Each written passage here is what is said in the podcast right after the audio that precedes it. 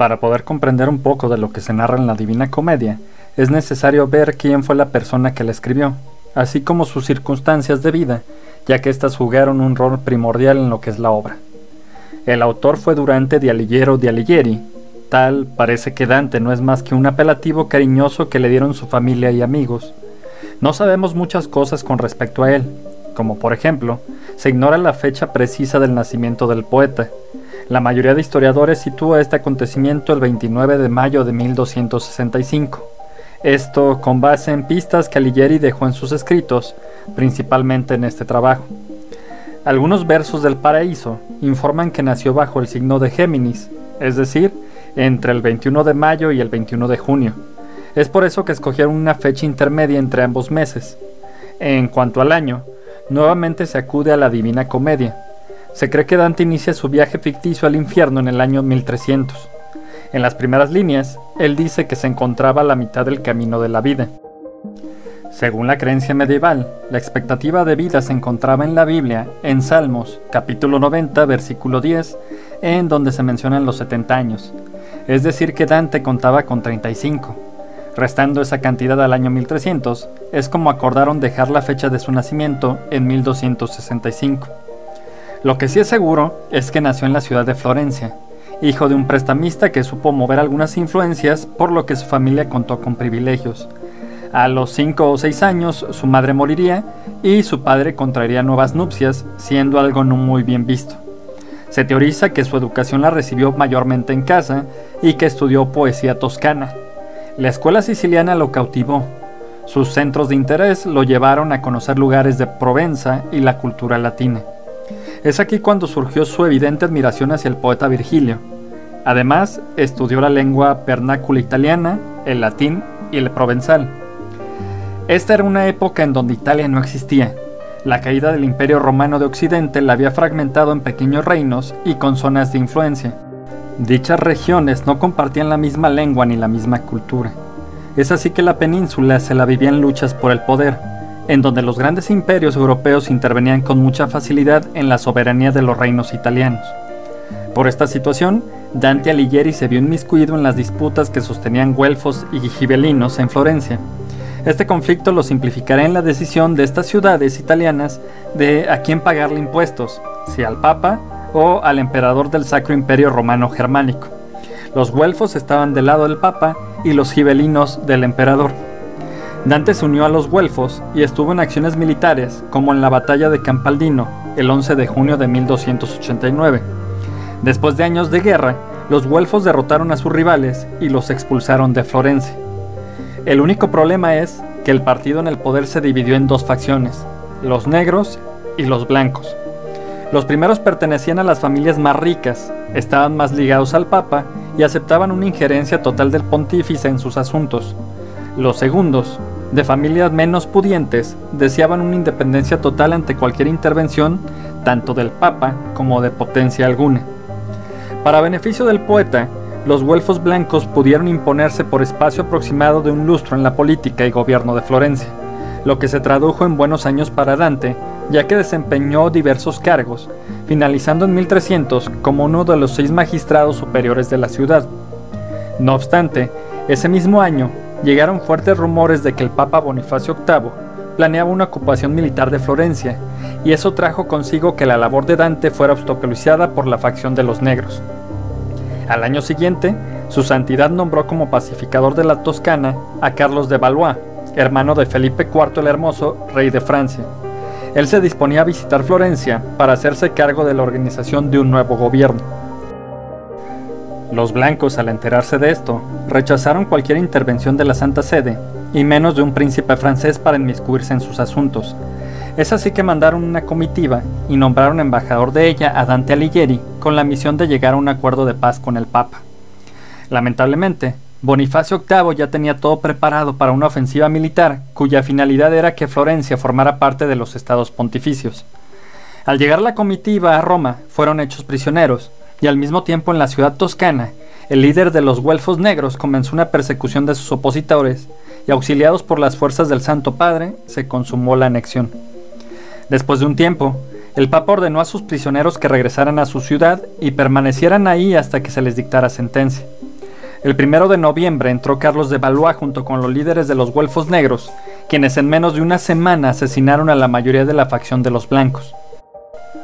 Afortunadamente para Dante, respetaron su vida, pero en 1302 fue juzgado y su condena fue el exilio por espacio de dos años. Aunado a esto, debía pagar una cuantiosa suma. Al no poder hacerlo, su exilio fue modificado a perpetuidad. Su esposa permaneció en Florencia para evitar que se les confiscaran la totalidad de sus bienes. Fue expulsado con la advertencia de que si alguna vez era capturado por soldados florentinos, sería ejecutado inmediatamente. Por algunos años participó en los intentos de los Golfos Blancos por recuperar la ciudad, pero fracasaron rotundamente debido a las traiciones y la falta de organización. Al final, desencantado, se aisló hasta de los mismos blancos a quienes acusó de timoratos. Viajó por casi una década siendo recibido por mecenas de varias ciudades, entre ellas Perona, Luca y Liguria. Hay quienes afirman que incluso llegó a estar viviendo en París y Londres. En 1310 Felipe VII de Luxemburgo se proclamó rey de los romanos y comenzó la invasión de Italia para arrebatarle los territorios al Papa. Alighieri comenzó a enviarle cartas al monarca, en donde lo alababa y le instaba para que se deshiciera de los güelfos negros de Florencia. En otras, indicaba que si era invadida la ciudad, se debía a la cólera de Dios desatada por la facción negra. Durante el desarrollo de la guerra, el jefe militar de Florencia decidió perdonar a varios personajes de la facción de los blancos, pero el nombre de Dante no se encontraba en la lista, ya que muchos consideraban sus cartas como incendiarias, y se dice que hasta algunos miembros de su partido pensaban que había llegado demasiado lejos. En 1312, Enrique VII, ya emperador alemán, fue coronado en Milán como rey de Italia. Pudo derrotar a los negros y entró a la ciudad de Florencia. Ante esto, Alighieri le envió cartas solicitándole una entrevista. No le agradaba la idea de regresar gracias a extranjeros, pero era su oportunidad de volver a su patria. Sin embargo, el monarca falleció luego de ser envenenado, y naturalmente el Papa y Carlos de Valois retomaron el control de Florencia, con lo que Dante vio truncada su última esperanza de retornar. En 1315, el jefe militar ofrece a Dante y a varios blancos la amnistía a cambio de que pagaran una cantidad de dinero y que aceptaran ser tratados como criminales, lo cual se confirmaría en una ceremonia religiosa y en un consejo público, oferta que desde luego el poeta rechazó. Años después se le ofreció que la pena de muerte que seguía vigente fuera retirada y cambiada por el confinamiento fuera de Florencia. Lo único que tenía que hacer Dante era presentarse en la ciudad y jurar que no volvería a entrar en ella, cosa que tampoco hizo. En 1318, el príncipe Guido Novello Polenta lo acoge en Rávena y estaría a su servicio hasta el día de su muerte, acaecida el 14 de septiembre de 1321, cuando regresaba de una misión diplomática que había cumplido en Venecia se cree que la posible causa de su fallecimiento fuera la malaria. Fue enterrado en la iglesia de San Pierre Maggiore, en donde permaneció hasta 1483, año en que fue trasladado a una tumba mejor protegida, debido a la preocupación ante las pobres medidas de mantenimiento de la iglesia. En 1829, Florencia perdonó finalmente a Dante y se le construyó una tumba en la Basílica de la Santa Cruz. Si bien es visitada por miles de personas al año, esta se encuentra vacía ya que los restos de Dante Alighieri aún reposan en Ravenna. Entre sus obras literarias más reconocidas se encuentran La Vita Nuova, De Vulgaria Elocuentia, El Convivio y, por supuesto, la principal, La Divina Comedia.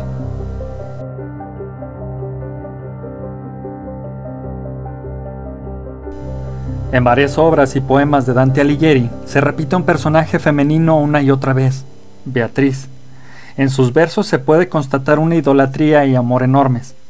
La describía como una dama tan bendecida y tan hermosa, cuya voz era tierna, dulce y discreta, una voz de ángel, una música propia. O bien en la Divina Comedia, en donde es ella quien envía al poeta Virgilio a que socorra a Dante, quien se encuentra perdido, y más tarde ella misma lo guiará por el paraíso. Es en este sitio cuando él dice, Nuestro amor no es terrenal, porque este sentimiento es tan inmenso que no lo supera el amor de Dios por la humanidad. Hay quienes dudan de la existencia de esta mujer, catalogándola como un invento del poeta. Sin embargo, los estudiosos e historiadores en su mayoría la han identificado como una mujer real de nombre Beatriz Portinari, un año menor que él. Ella pertenecía a una de las familias nobles de Florencia y vivía cerca de la casa de Dante. Según las versiones, el primer encuentro entre estos dos tuvo lugar cuando Dante contaba con nueve años. En el palacio del padre de Beatriz se celebraba una fiesta a la que habían sido invitados. Ella llevaba puesto un vestido de color rojo carmesí y él se enamoró perdidamente de la niña para siempre. Por alguna razón, Dante Alighieri nunca fue capaz de hablar con Beatriz. Su segundo encuentro se produjo nueve años después, y fue en una de las calles de la ciudad, donde Beatriz iba caminando con otras dos mujeres. Dante al verla se detuvo y ella al reconocerlo le sonrió y lo saludó. Él ni siquiera fue capaz de responderle. Y eso fue todo. Algunos encuentros más como ese, en donde Alighieri aseveraba que solamente bastaba ver su sonrisa para alimentar su amor por ella. Es así que comenzó a escribir poemas en donde plasmaba lo que sentía por la bella Beatriz. Años después, ella fue desposada por un hombre llamado Simone Bardi, un rico banquero. Aquello no alteró los sentimientos de Dante, que siguió alabando la belleza y pureza de su amada. Algunas fuentes aseveran que estos escritos fueron ganando fama y se recitaron al principio por los amigos del poeta, y llegaron a oídos de Beatriz, quien se identificó plenamente en ellos y se sintió ultrajada, ya que era una mujer casada y estos podían ser malinterpretados. De esta manera se acabaron las sonrisas que Dante adoraba, ya que cada vez que se topaban en la calle ella hacía caso omiso de él. Pero Dante siguió amándola. Todo siguió así hasta que en 1290 Beatriz fallece a sus 24 años, quizás debido a la peste. Alighieri asevera que lo presintió en un sueño. Él describe que me pareció ver que poco a poco se enturbiaba el sol, aparecían las estrellas y lloraban, que los pájaros caían volando por el aire y que la tierra temblaba. Un hombre descolorido y macilento se me apareció y me dijo, ¿qué haces? ¿No sabes la noticia? Ha muerto tu dama, que era tan hermosa. Al igual que como hacía mientras estaba viva, Dante observó el cortejo fúnebre a la distancia, y solamente cuando se hubiera marchado el último doliente, fue capaz de acercarse a la tumba de Beatriz. Dos años después, el poeta escribe La Vita Nueva. El tema de la obra es el amor platónico de Dante por su amada Beatriz. En ella describe sus encuentros, elogia su belleza y bondad, habla de los acontecimientos en sus vidas y detalla la intensidad de sus sentimientos. A la noticia del fallecimiento le siguen varios poemas sobre su dolor y en el capítulo final Dante se comprometió a no escribir nada más sobre Beatriz hasta poder escribir sobre ella, lo que no se ha escrito antes de ninguna mujer. Esto dio paso a un estilo literario que se le conoció como el Dolce Stil Nuovo, caracterizado por resaltar el amor platónico y la pureza de las mujeres, en especial a la que se ha decidido amar. Naturalmente Dante Alighieri fue el principal referente de esta corriente.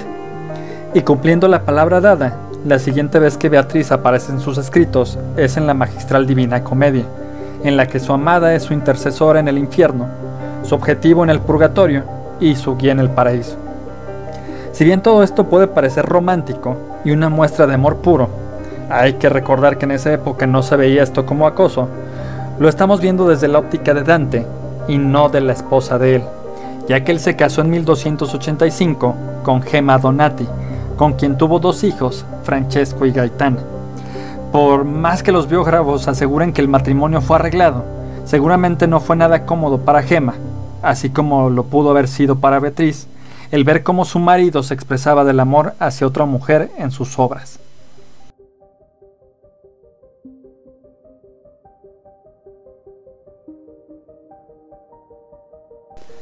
Con respecto al libro, fueron alrededor de 15 años que tardó Dante Alighieri en escribir la Divina Comedia. Las fechas varían, pues se piensa que pudo haber iniciado su labor en 1304 y quizás la concluyó poco antes de su muerte en 1321. Está escrita en primera persona y consta en tres partes correspondientes al infierno, cielo y purgatorio. Cada uno de ellos posee 33 cantos, más uno introductorio, dando un total de 100 que según la creencia medieval es el número de la perfección. Cada canto está en estrofas que se dividen en tercetos. La obra está llena de simbolismos y alegorías, como es la más notoria, la del número 3, que se ha teorizado que hace referencia a la Santísima Trinidad o al equilibrio que representa ese número. Son tres los reinos que Dante debe de recorrer y tres los personajes principales de la obra, él, Virgilio y Beatriz, la Divina Comedia es un viaje de introspección de un Alighieri que está consumido por el dolor y la ira del destierro. En ella va contando todo el sufrimiento que ha visto alrededor de su vida, pero también las cosas buenas de la misma. Apoyado en toda la teología, filosofía y mitología que ha consultado a lo largo de su vida, creó de manera soberbia aquellos lugares que el catolicismo describía de manera difusa a través de las interpretaciones de las Santas Escrituras. El infierno tiene forma de embudo, dividido en nueve círculos concéntricos. El purgatorio está conformado por siete cornisas y el paraíso tiene nueve cielos. Dante le dio el nombre de comedia a su obra, ya que ésta poseía un final feliz. Era una de las tres grandes formas de literatura, entre las que se contaban la epopeya, que narraba las grandes gestas de los héroes, y la tragedia, que como el nombre lo indica, así era su final. El apelativo de divina se lo da años después el escritor Giovanni Boccaccio, ya que la comedia trata temas no terrenales. Lo que más destaca en los eruditos y la gente común que ha leído la Divina Comedia es que Dante Alighieri logró darle a estas cuestiones teológicas un sentido que no eran capaces de transmitir los clérigos desde el púlpito. Tal es el caso específico del infierno, que a partir de la descripción del poeta en su obra, nunca más se ha podido desligar su visión del imaginario colectivo. Él logró decirle a la gente que el infierno era algo real y físico, que se encontraba debajo de la tierra, específicamente de la ciudad santa de Jerusalén, y que su entrada estaba cerca del monte del Calvario.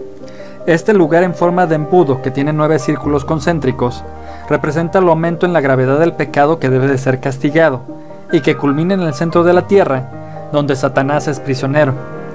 Este sitio se puede dividir en dos. El bajo infierno, donde están cautivos los condenados que cometieron pecados del tipo de autoindulgencia, y el bajo infierno, hogar de los desdichados que cometieron pecados violentos y perversos. Cada uno de los castigos es inverso al pecado que se haya cometido en vida. El ejemplo más claro de esto son los falsos adivinos que deben caminar de espaldas debido a que su cabeza está girada. Todo esto por querer ver hacia el futuro y olvidarse de su presente. En los reinos restantes se encuentran aquellos que se arrepintieron y oraron antes de fallecer.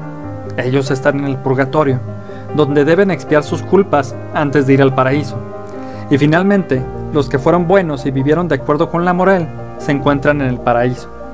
Pero quizá lo más importante que hizo Alighieri con la Divina Comedia fue haberla escrito para todos. En su momento se acostumbraba que el latín era la lengua culta, por ende, en ese idioma se escribían las grandes obras. Dante lo hizo en lengua vulgar, es decir, en el dialecto italiano de la Toscana, que era su lengua. A pesar de que fue duramente criticado, con este simple gesto hizo que su obra tuviera una amplia difusión, ya que si bien casi nadie sabía leer, sus versos al ser leídos en voz alta impactaron de buena manera a quien los escuchaba, ya que el lenguaje utilizado era el que ellos manejaban. Finalmente, la Divina Comedia es de las obras literarias que actualmente siguen vigentes, ya que sin contar que se ha traducido a casi todos los idiomas existentes, es un libro con alegorías que siguen adaptándose a los tiempos modernos. A pesar de que todas las alegorías ya han sido explicadas, año tras año, salen nuevas traducciones con notas al pie dando nuevo significado a sus palabras. Y tanto líderes religiosos como eruditos, charlatanes y lectores seguimos dándole significado a su obra según nuestras creencias y valores, ya que al fin y al cabo es una historia de introspección.